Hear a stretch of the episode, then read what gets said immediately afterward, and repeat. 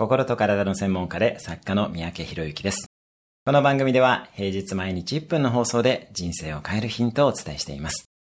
今日のテーマです。逆境へ対処するマインドセット。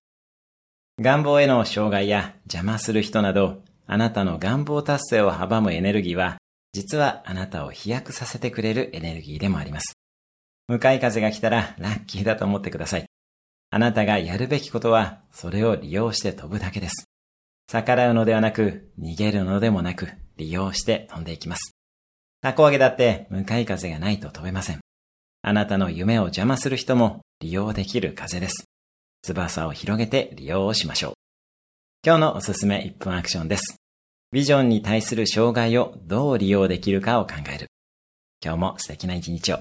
毎日1分で人生は変わります。